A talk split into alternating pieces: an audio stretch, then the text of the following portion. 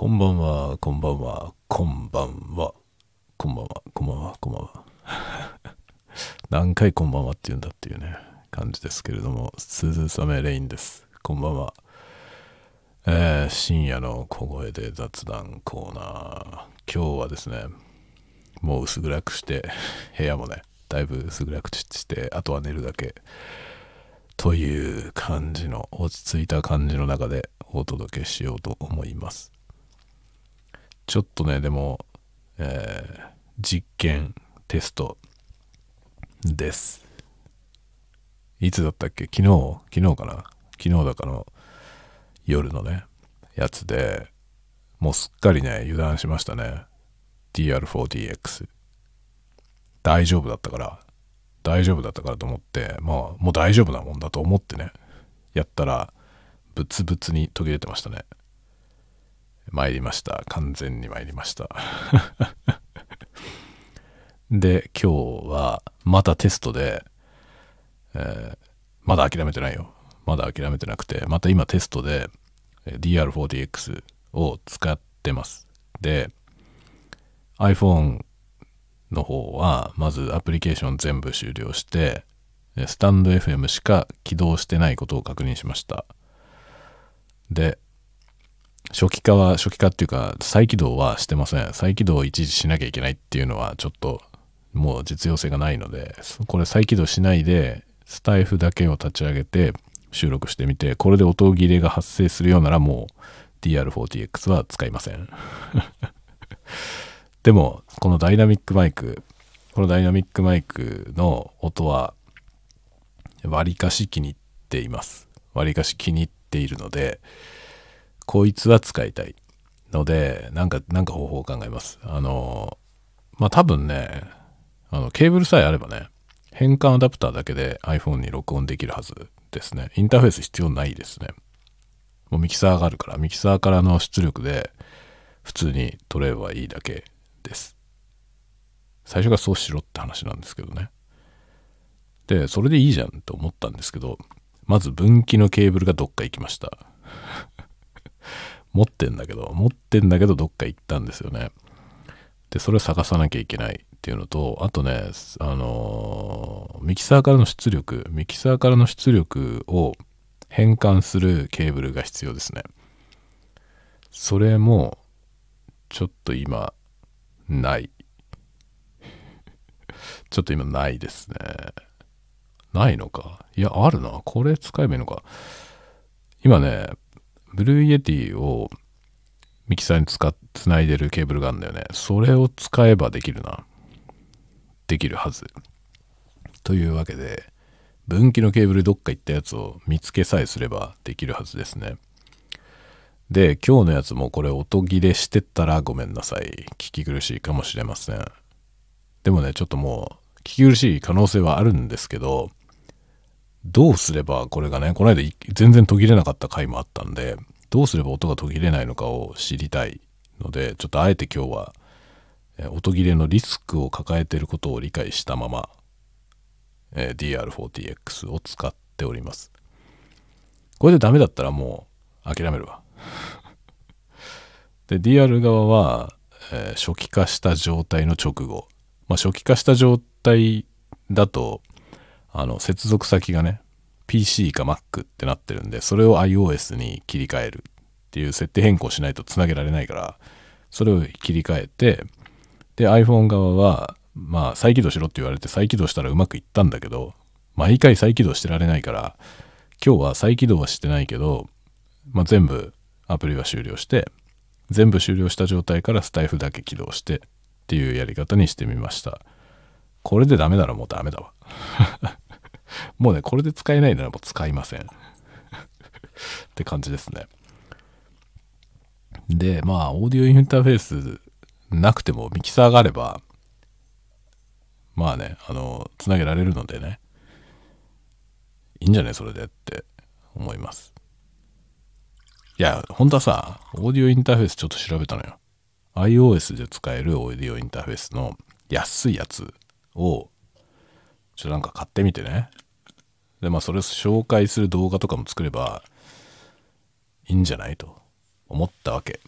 思ったんだけど、おすすめできそうな機種がないね。1万円以下ぐらいだとろくなのがなくてダメだって ダメだってなりました。多分ね、どれも原因がダメですね。原因が、まあ原因上げるとノイズが乗っちゃうタイプばっかりっぽかった。まあ実際にはね、試してみないとわかんないですけど、レビューを見る限りだとちょっとね、あんまり使えないんじゃないかなっていう印象でしたね。まあ1万円以下だとね、あの、M オーディオ、M オーディオっていうところが出してるインターフェースか、あとギリギリ1万円でタスカムのやつ、タスカムのオーディオインターフェースも1個あったかな。あとね、プリソーナス、プリソーナスってプリアンプのメーカーなんですけど、プリソーナスっていうとこが出してるオーディオインターフェースも一応ね、1万円切ってるやつがありました。マイクが1本だけさせるやつね。あの、XLR の端子が1つだけあるやつがありましたね。それちょっと興味あるね。プリソーナスって割と3万円ぐらいでオーディオインターフェース出してて、その3万円くらいのオーディオインターフェースはそこそこいいらしいんですよね。レビューを見る限りでは。僕は使ったことないけど。なので、そこ、そこのメーカーの安いやつ、ちょっと興味ある。興味あるんですよ。ちょっと使ってみようかなと思ったけど、どうなんですかね。なんかね、原因、やっぱりね、原因上げた時にノイズが乗っちゃうタイプのやつだと使えないのよね。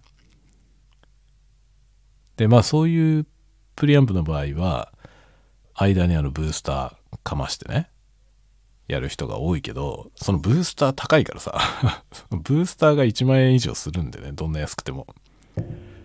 で、それを考えるとさ、そ、そこにお金かけるんだったら、初めからいいインターフェース買えばいいじゃないっていう感じでしょ。なのでね、ちょっと、ちょっとね、っていう感じで今ね、どうしようか迷ってるとこですよ。まあ買わなくてもできちゃうからね、僕のこの、全然ダメと思っていた20年前のミキサーがさ、意外といいから、これの原因、今、原因フルブースト状態で喋ってるけど、あんまりノイズ乗んないじゃない？これもうちょっとだけ上げられるんですけどね、実はもうちょっとだけ上げられるその部分上げるとノイズが乗るのよ。本当にだから今ギリギリのところまで上げてやってますけど、まあレベル的に全然問題ないですね。こういうことなんだよね。まあ言ってもね、このミキサーは古いけど、まあ1万円ちょっと、20年前に1万円ちょっとで買ったやつだからね。まあオーディオインターフェースの機能とか一切ないんだけど、でも、わりかし、このブーストという意味ではね、原因稼ぐっていう意味では使えちゃうじゃんっていうことが分かったんで、うん、まあこれでいいじゃない。これだったら普通にね、マイク端子マイク端子の変換のやつだけ iPhone でね、つければ、そこにさせるのよね。それでいいじゃない。もうそれでいいんじゃないって今思ってる。思ってんだけど、まあ、オーディオインターフェースのなんか、安いやつのレビューはちょっとしたいなとは思うんだよね。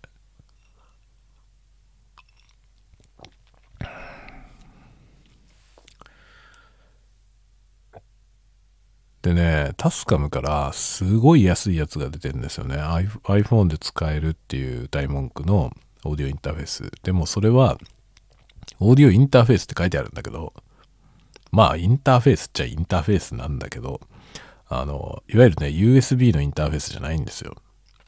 まあこのミキサーみたいな状態。あの、マイクをつけられる、そのね、XLR の端子がついてて、まあファントム電源も供給できるから、えーコンデンサーマイクが使えますよっていう感じのやつで、それはね、実売4000円以下なんですよ。3000円台で売ってるのね。だけど、その出力がね、マイク端子なんですよ。普通のあのステレオミニピンのね、端子で、だから結局このね、マイク端子に挿す。マイク端子の分岐ケーブル作って、それに挿すっていうタイプなんですよね。で、そのね、インターフェースが多分僕が今まで見つけた中で一番安いんですよね。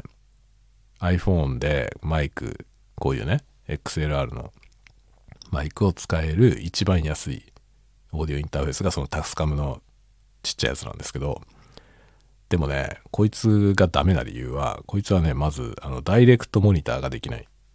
ダイレクトモニターができないのでその自分の喋ってる音をモニタリングしながら録音するっていうことはできません僕はねそれはやりたいんだよねだからダイレクトモニタリングができるってことは僕の中では結構ファーストプライオリティなのでちょっとねそれじゃダメだなと。いくら安くてもねそれは嫌だな。っていう感じでその機種は却下しました。でその上になるともう M オーディオなのよね。M オーディオが6000円ぐらい。M オーディオのインターフェース。でこの M オーディオのインターフェースはそこそこいいんですよ。ダイレクトバックができる。けどループバックができないんですよねループバックっていうのは、まあ、オーディオインターフェースっていうのはこう録音するだけじゃなくて再生にも使えるんですね。まあ、どういうことかっていうと iPhone の音をオーディオインターフェースを通して聞くことができるってことです。で、ループバックっていうのはその聞いてる音をまた戻す。その入力としてね。オーディオインターフェースに入力してるこのマイクの音と一緒に合わせて iPhone に戻すことができるんですよね。なので、例えば、あの、なんか別のソースから音を鳴らしながら自分がマイクで喋ってる音と、まあ、合成した状態で録音するとか、えー、例えば通信ソフトで向こう側に送るとかができるんですよね。そういう良さがあります。例えば何で例えればいいかなちょっと何で例えればいいか難しいけど例えば、えー、スタンド FM でゲストを呼んで喋ってるっていう状態でゲストの声と自分の声を合わせて録音するみたいな。スタンド FM はそのアプリでそれができるのかな？できるような気がするな。できるような気がするな。まあそれだとあれですね。まあパソコンとかでね例えばゲーム配信とかやるときにゲームの音と自分の喋ってる声を合わせてその配信に載せたいじゃない。でその時にオーディオインターフェースからゲームの音が聞こえててってやるとねループバックの機能がないオーディオインターフェースだとゲームの音が配信に行かないんですよね。ゲームの音はもうそのオーディオインターフェースに来ててそっから自分の耳には来てるけどそれが戻っていかないんで結局一方通行になっちゃうんですよ。その入力としてさせないから相手に行かないっていうね。ただこれもねその配信のソフトウェア何使うかによって配信ソフトウェアでできるできるケースも多いんですよ。だからまあ必ずしもオーディオインターフェースにループバック機能がなくてもね、いいんだけど、まあループバックついてると便利かな と思って、まあループバックあった方がいいかなあった方がいいかなぐらいだけど、なくても別に僕の用途だとね、僕別にゲーム配信するわけじゃないから、なくてもいいやなっていう感じではあるんですけど、まあだから M オーディオのね、やつは、ちょっと候補ではあるのよ。6000円ぐらいだからちょっと試しに買ってみて、やってみてもいいかなってちょっと思ったんですけど、でもレビューにね、あの、レベルが低いって書いてあったのね、原因が少ないって、要は、あの、マイクの音を入れた時にそれが小さいってことですね。で、だから小さいってことはさ、結構原因上げなきゃいけない。で、上げるとノイズが乗るっていう、そういう悪循環で、音が上げらんないというやつなんですよね。なんかそういうレビューがあって、うーん、それじゃあ使えねえなってちょっと思った次第でございますね。まあそんなことをね、いろいろと、あれこれあれこれ考えておりますよ。まあ、僕はこのマイクが使えさえすればいいから このベリンガーのわけのわかんないミキサーでいいや。もうないつのだってね、20年前ぐらいから僕は使ってるんで、いつのかわかんないけど、すごい古いやつ。これね、どこで買ったんだろう。でももうこっちに引っ越してくる時には持ってたはずなんだよね。なので、もう向こうで使ってたよな使ってた。あのね、ゲーム機とか、あとね、僕、引っ越してくる前ね、神奈川に住んでた時に、あの、ケーブルテレビに契約してて、ケーブルテレビをね、見てたんですよね。で、そのケーブルテレビもの端末とかも全部ミキサーに挿して、で、ミキサーで切り替えながら聞いてたのよね。パソコンの音と、そのケーブルテレビでね。ケーブルテレビでアニマックスでね、ダンバインとか見てたの。そう、懐かしいやつをね、見てましたね。ダンバインをね、ひたすら見てた記憶があるね。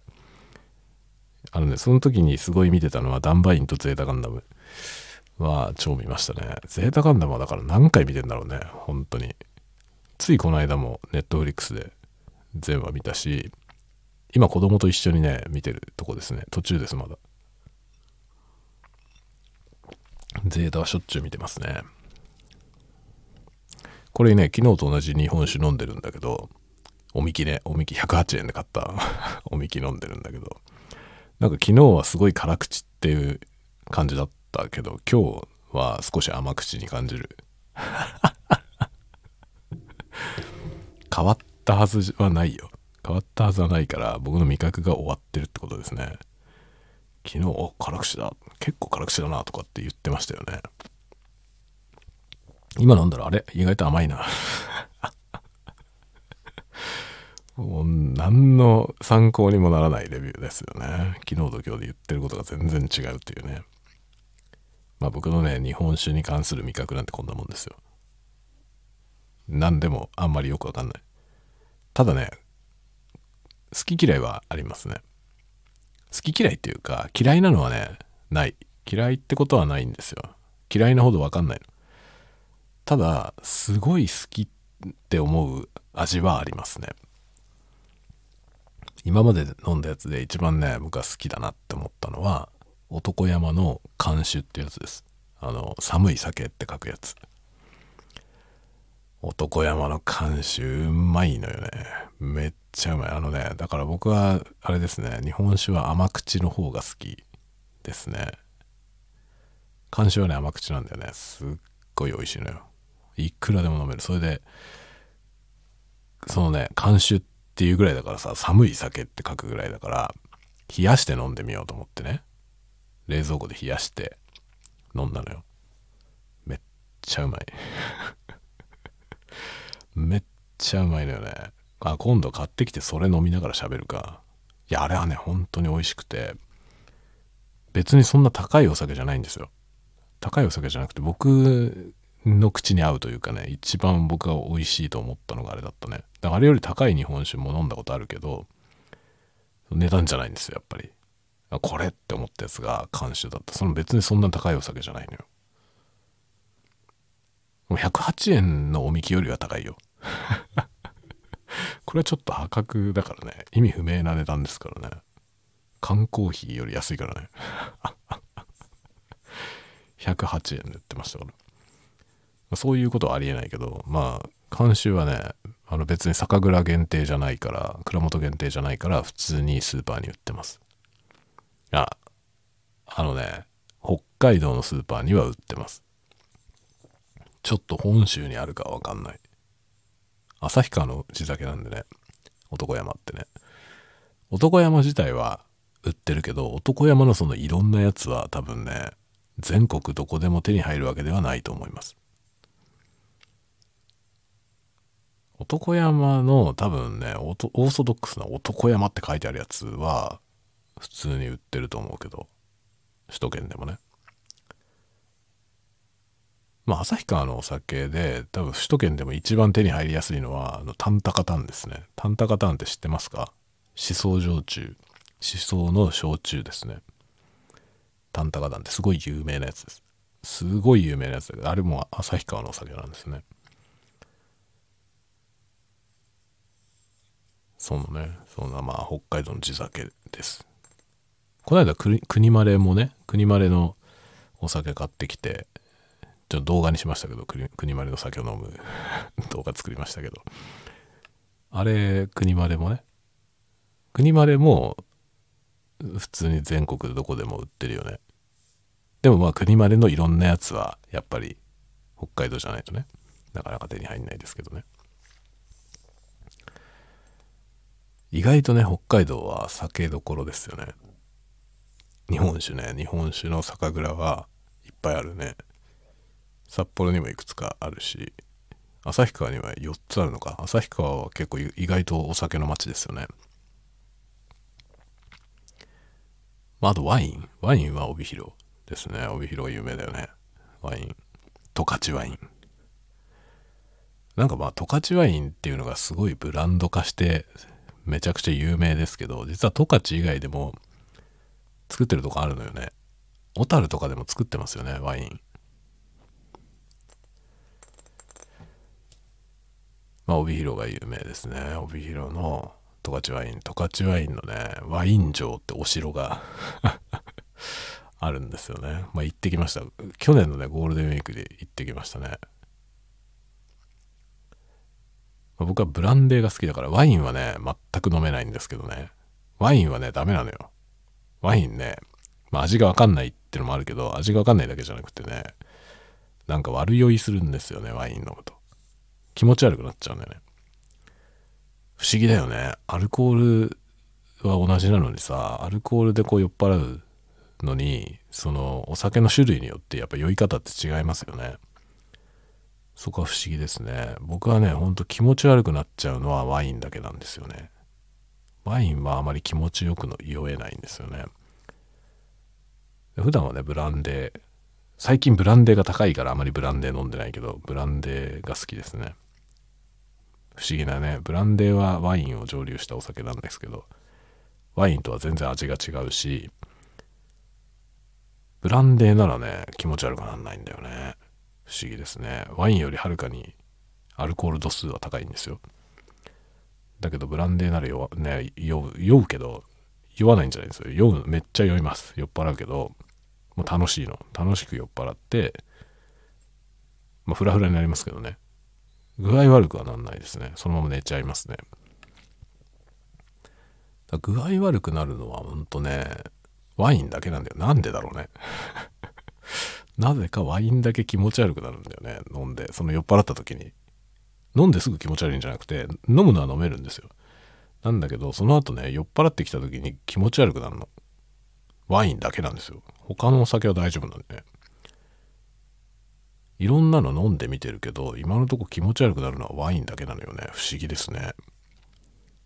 他のもっと強いお酒とか全然ね大丈夫なんですけど。まあ僕は酒が弱いからさあのちょっと飲むとすぐもうご機嫌なのよ。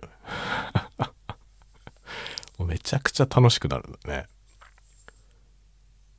で僕は結構自分のね酔っ払い方はいいなと思いますね。楽しいから。楽しくなる。まあでもね酔っ払いすぎて意味不明なことになりますからね。ちょっと危ないけどね。う自分が何を言ってるか全然分かんなくなってくるんで。だこういう音声配信しながらお酒飲んでるけどそれの時はあんまりたくさんは飲まないですね。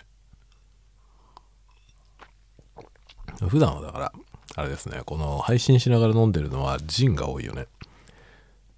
ジンはなんで最近ジン飲んでるかっていうと安いから。ジンは安いんだよ。でもねジンっていうお酒は僕は全然興味がなかったんですよ最初。でたまたまねたまたま瓶が可愛いからって言ってサントリーの6っていうジンをねの小さい瓶を買ったんですよ。すごい高いのよジンそのジンは。ジンの中ではもうべらぼうに高いですね。あの小さい瓶でね200ミリくらいの小さい瓶で1000円なんですよね。でその700ぐらいのやつで4000円すんの。ブランデーだったらね別に700ミリリットルぐらいで4000円って普通ですけど普通にだってレミー・マルダンとかのねあのブランデーって700ミリぐらいだったら5000円ぐらいするよね。でレミー・マルダンって別にそんな高級じゃないからね。ブランデーの中ではもうどうだろう？中の下ぐらい。ブランデーって全体的に高いんですよね。だから700ミリ4000円っていうと、まあ、中の下ぐらいなんだよね。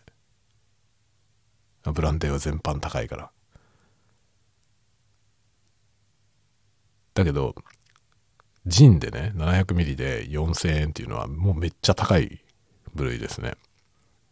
ジンって大体1000円くらいなのよ。700ミリで。安いお酒なんですよ。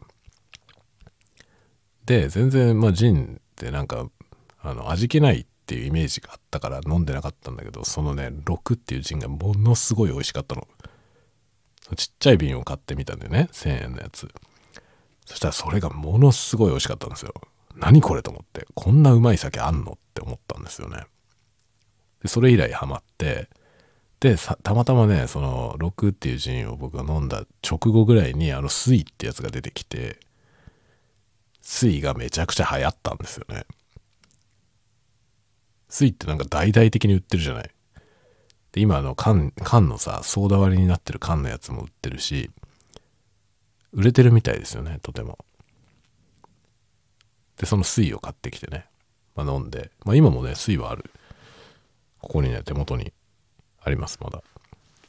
まあ、水はねコン、コンスタントに買い続けてる。なくなると次を買ってるね。常にだから水とそのトニックウォーターがうちにはあって、ジントニックはいつでも飲めるようになってますね。これはね、割とだからここ1年くらいです。それまではずっとブランデーがね、何かしらのブランデーが1本必ずあるっていう状態でしたね。好きなのはマーテル。マーテルの VSOP。マーテルの VSOP っていうのが4500円くらいなんでね。それか、あとあの、ジェンティールっていうね、あの、帯広の、帯広の十勝ワインのジェンティールっていうね、十勝ワインのとこで売ってるブランデーがあるんですけど、それ、それも同じくらいの値段ですね。ちょっとだけ安いのかな。マーテルよりちょっとだけ安いですね。3000円台だったと思う。3800円とか。そのぐらいですね。大体そのどっちかを飲んでましたね。まあ高いのよ。高いのよ、ブランデーは。本当はコルドンブルーが飲みたいけどさ、コルドンブルーは1万5000円くらいなんですよ。700ミリで1万5000円ぐらい。さすがにちょっとね、日常的には飲めないですよね。なんかたまにはね、買いたいなと思うけどね。5年に1回くらい。5年に1回くらいならね、なんか贅沢してもいいかなって思うけどね。でもね、700ミリ1万5000円のお酒はなかなか買えないね。ちょっとね。うん。最近はね、でも4000円のブランデーもきついのよね。ちょっと高えなって感じで。だから、その1200円とかで買えるジンが大活躍。ジンはね、なんか、すっきりしてるしね。日本のジンはすっきりしてますね。この間プリマスのね、プリマスってなんかジンの結構老舗っていうかさ、らしいんですよ。なんか古くからあるジンなんですけど、重い瓶のね、分厚い瓶で売ってんだけど、プリマスってやつね。それを買って飲んでみましたけど、なんか日本のジンよりはちょっと癖がありましたね。美味しかったけどね、それもね。でもそれも1200円ぐらいなのよ。ジンはだから安くていいですね。なんか、懐に優しいですね。で、すっきり飲めるしね。あと最近は何だろう、あの、バカルディのラム、ゴールドラムってやつを買いましたね。なんかラム、ラムコークの元祖らしいですよ。そのバカルディのゴールドでコークで割るやつがキューバリブレの元祖だって書いてありました。あ、そうなんだと思って。まあそんなことはどうでもいいんだけどさ。うまきゃ何でもいいんだけどさ。まあそれも買ってきてね、バカルディの瓶はバカルディの瓶とかはさ、その立てておくと、ちょっとおしゃれじゃん。なんかバーカウンターっぽくなるじゃない。なんかドラマとかでバーを演出するときに大体こう立ってるよね。バカルディの瓶。バカルディとかマルティーニの瓶は立ってますよね。そういうやつですね。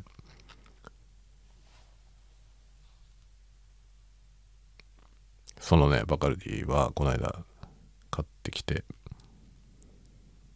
まだ残ってんじゃないかな。あとあれだね、今残ってるやつで厄介なやつはジンスパイア。ジンスパイアは本当に探したんだよ。もう飲みたくて、飲んでみたくてさ。ジンスパイアってバカみたいな名前でしょ？何がジンスパイアだよ ダジャレかよって感じですよね。なんかその、ウイスキーにインスパイアされたジンらしいよ。マジかって思いますけどね。これはね、日課から出てる日課ウイスキーが作ったウイスキーのようなジンってやつね。まあそれこの間ね、飲みながら喋りましたけど、僕の感想が終わってたよね。昆布の香りがするとか言ってさ、これは昆布だしだとか言いながら飲んでましたね。本当にね、何で割っても合わないんだよ。どうやって飲むのが正解か結局わかんないですね。トニックウォーターでも割ってみたし、コーラでも割ってみた。どっちも合いませんでしたね。ストレートでも飲んでみたけど。普通のなんかあの味のしないソーダ、味のないソーダで割ってみたりとかもしたけど、何やっても美味しくない。だからあっという間に消えたんだろうね。全然売ってないのよ。全然どこにも売ってなくて、僕はなんか最初にパッと見て、その時に買わなかったのね。初めて出てきた時に。見たけど、見たけど買わなくて、あ、でも面白い名前だなって気になってて、で、次にね、あれ飲みたいなって思ったらもうないわけ。どこにも。どこにも売ってないのよ。で、ずっと探してたのが、正月に旭川に行った時に、旭川のスーパーに売ってたのね。それでもう勇んで買ってきてさ、やったーと思って、やっと買えたって買ってきて飲んでみたら、うまくねえってなって だからこれ消えたんだなと思って。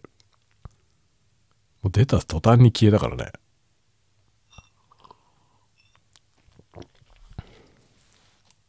でもさ、出た途端に消えるのおかしいよね。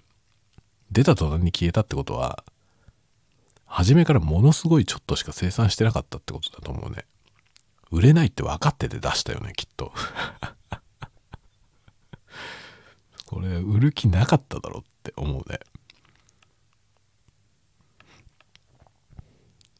話題にはなるじゃん。名前が面白いから。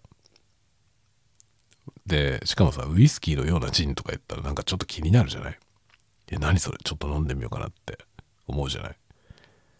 多分それ系だよね。その、面白さで最初だけ売れるでしょ？で、一度食べた人はもう二度と買わないだろうと思うような商品ってあるじゃない？食べ物系で。そういうことよね。最初からさ、それを狙って商品企画をすることがあるわけですよ。要は。うまくはないんですよ。うまくはないのは作ってる側も分かってて、だから絶対ロングセラーにならないんだけど、話題性で最初だけ売れるじゃない？でその最初イニシャルでバーンって売って、あと二度と売れなくてもいいつもりで出すっていうね、話題だけ。話題だけで出すみたいな、そういう商品企画っていうのがあるわけよね。僕ね、ジンスパイアはそれなんじゃないかと思う。あまりにも消えるのが早すぎるんですよね。なんかずっと売れの売れ残ってるな、みたいな期間を経てから市場から消えたらわかるけどね。売れ残ってるなの期間が一切ないんですよ。あ、出てきたって思ったらもう見ないわけ。あれ？と思って、もう売ってないじゃん、どこにもっていうね。札幌で僕がね、今住んでるとこの近くにいろんなスーパー結構行って、どこにも売ってないの。どこにも売ってないの。最初だけどっかで見たんですよ。あ、こんな商品があるって見たの。その記憶はあるの。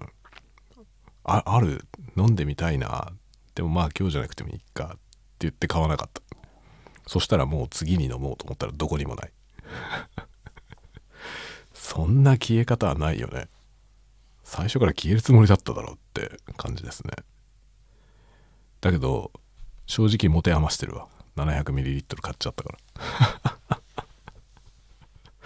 正直持て余してる。全然減らないわ。だからね、今ね、今、バカルディのラムもあるし、サントリーの水もちょっと残ってんのよ。で、ジンスパイア結構残ってるでしょ。この3本が全部なくなるまで新しい酒は買いません。この3本を全部飲んでからだね。その次はまたなんかうまいやつを買おうかな。とか思いますね。まあ僕はそんなにお酒は詳しくないけど、お酒は好きなんで、なんかそのね、そういう話もね、いいですね。お酒の話する回もいいよね、たまには。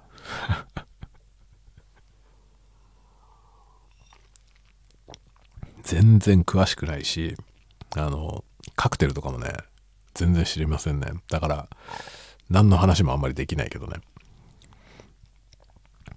カクテルはねあの小説でね産方父さんが書いた小説で「バイバイアース」っていうのがあるんですけど「バイバイアース」っていう作品知ってますか？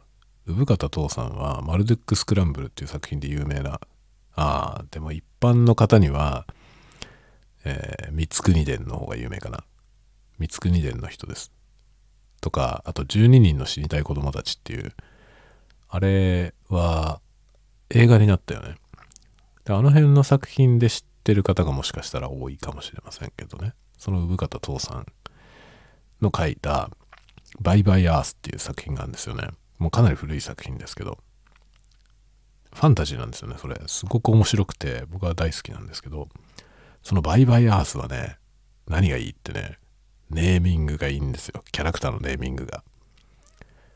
そのねキャラクターの名前がカクテルの名前なのよ。ほとんど。ほとんどのキャラクターがカクテルの名前でそのねその中にシャンディガフってやつが シャンディガフってやつが出てきて、僕はだからそこのね、そのバイバイアースっていう作品でカクテルの名前をいろいろ覚えたのよね。で、シャンディガフってなんだろう？なんかね、で、よくわかんないじゃない？よくわかんないから、そのバーに行った時にね、書いてあるやつで、そのバイバイアースで見たことある名前が結構書いてあるわけよ。バーに行くと。それでシャンディガフっていうのを飲んでみました。バーで。あシャンディガフってあるじゃんと思って。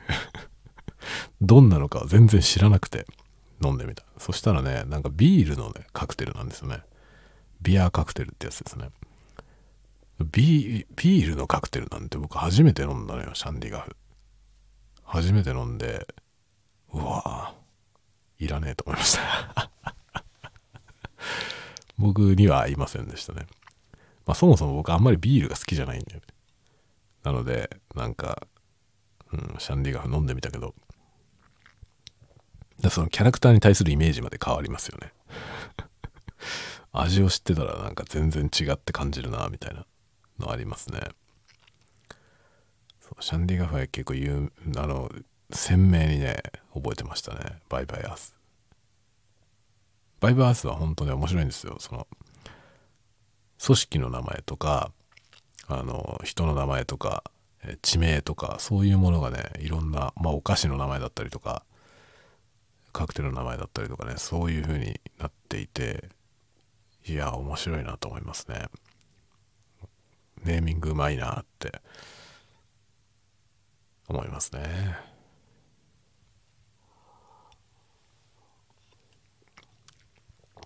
あちなみにですね僕が書いた雪町フォトグラフっていう小説があるんですけど雪町フォトグラフの中に鈴月っていうね喫茶店が出てくるんですよ。鈴月っていう涼しいに月って書いて鈴月っていうね喫茶店が出てくるんですけどまあ鈴雨僕は鈴雨レインだからね。それで鈴月かなと。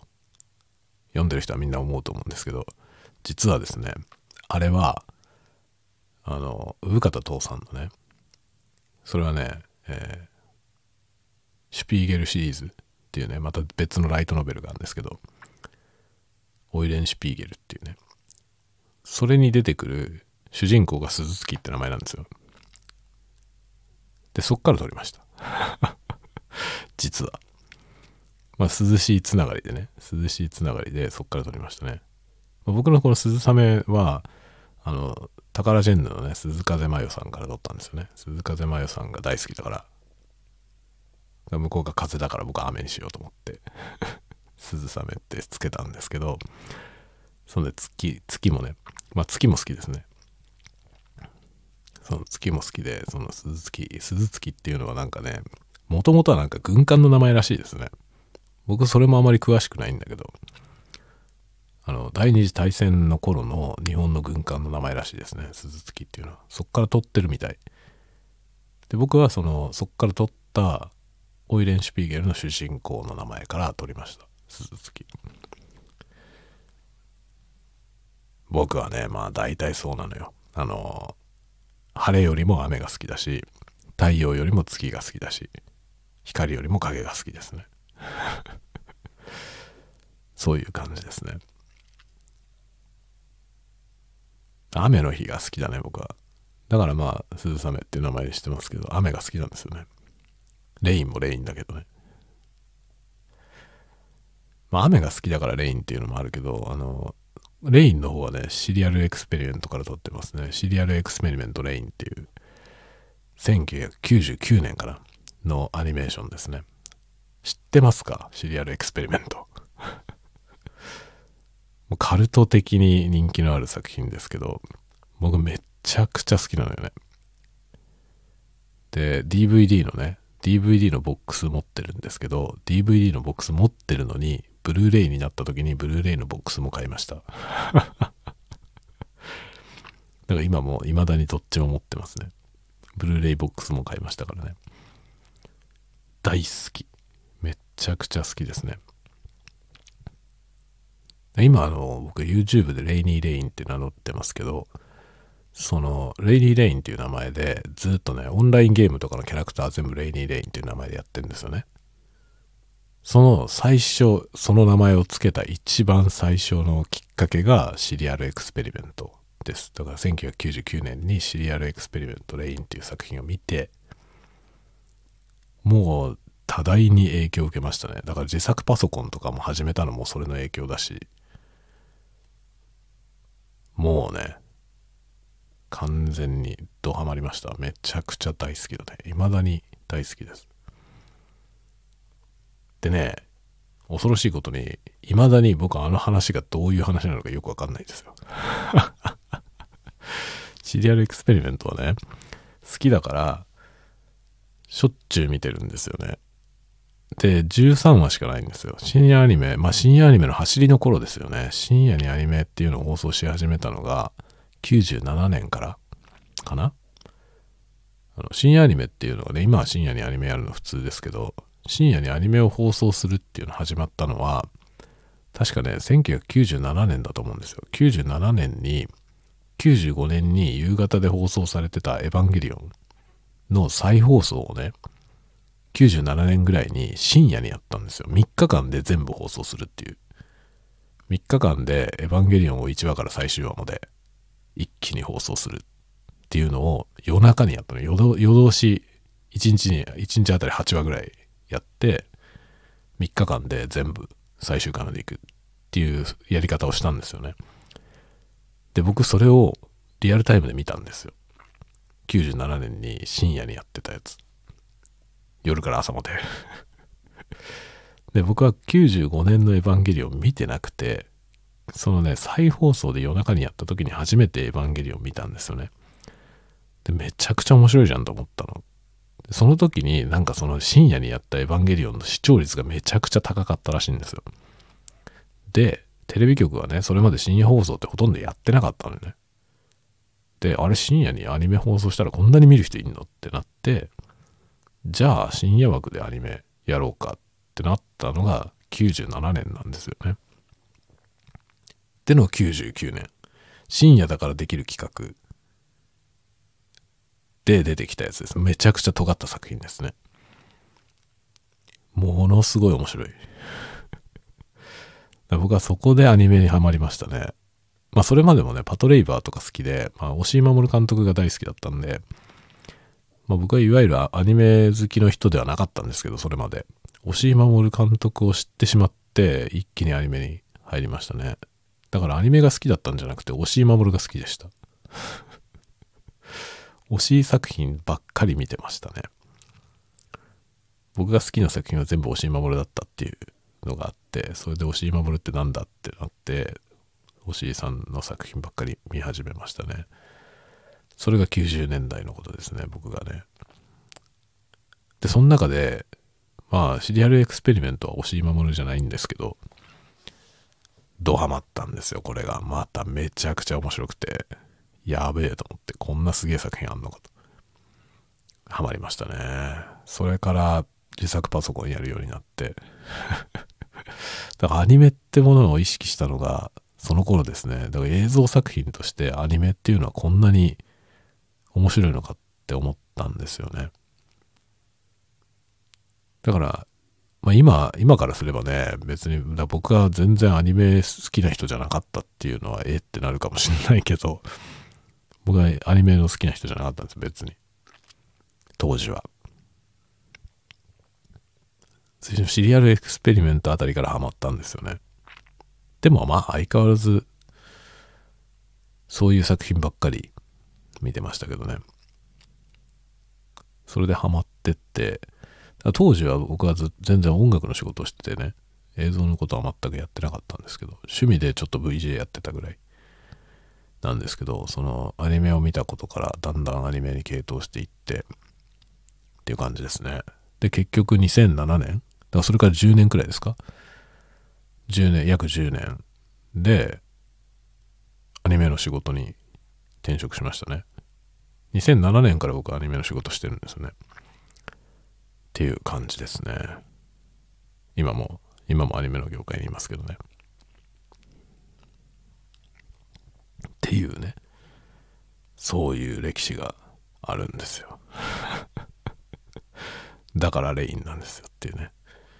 シリアルエクスペリメントのレインです。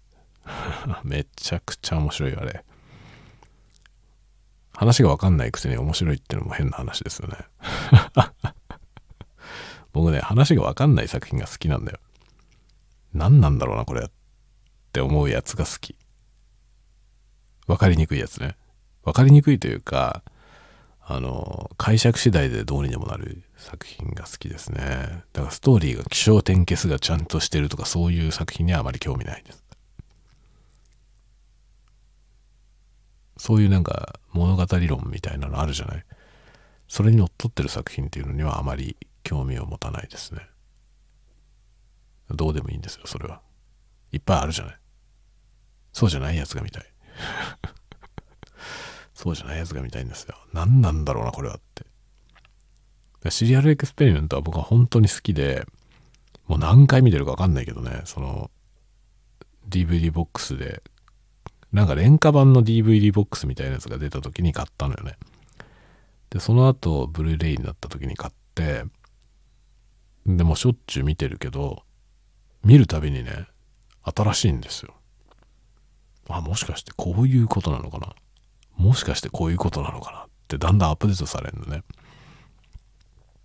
で、アップデートされてるって言っても、正解に近づいてるかどうかは分かりませんね。ただその見た時の自分の境遇とかそういうものによって受け方が変わってくるっていうね。そういう作品ですよ。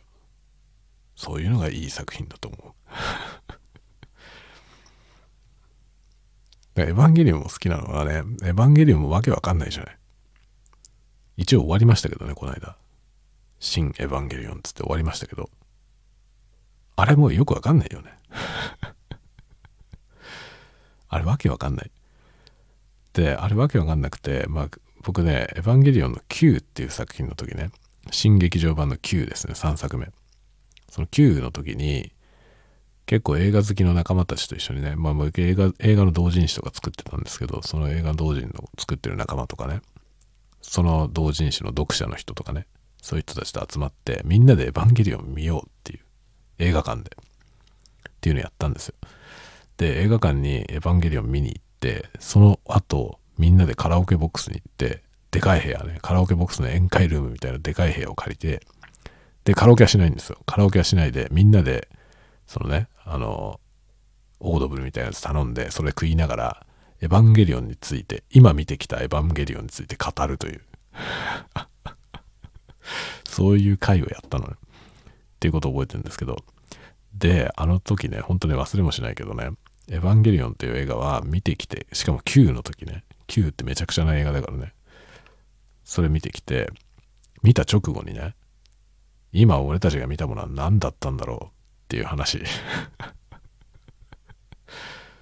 普通そういうことはありえないじゃない？映画見てきてみんなでね、映画見た直後に一緒に見た人たちとさ、映画の感想を話すときにね、今見たものは一体何だったんだろうかっていうところから入るような映画ってあんまりないでしょ？そんな数多くはないですよね。だエヴァンゲリオンでそういう話をした時にこういうのがいい映画だよねって思いました。だからデビッド・リンチとかね。デビッド・リンチの映画も大好き。わけわかんないから。何だったのこれってなるじゃん。何これって。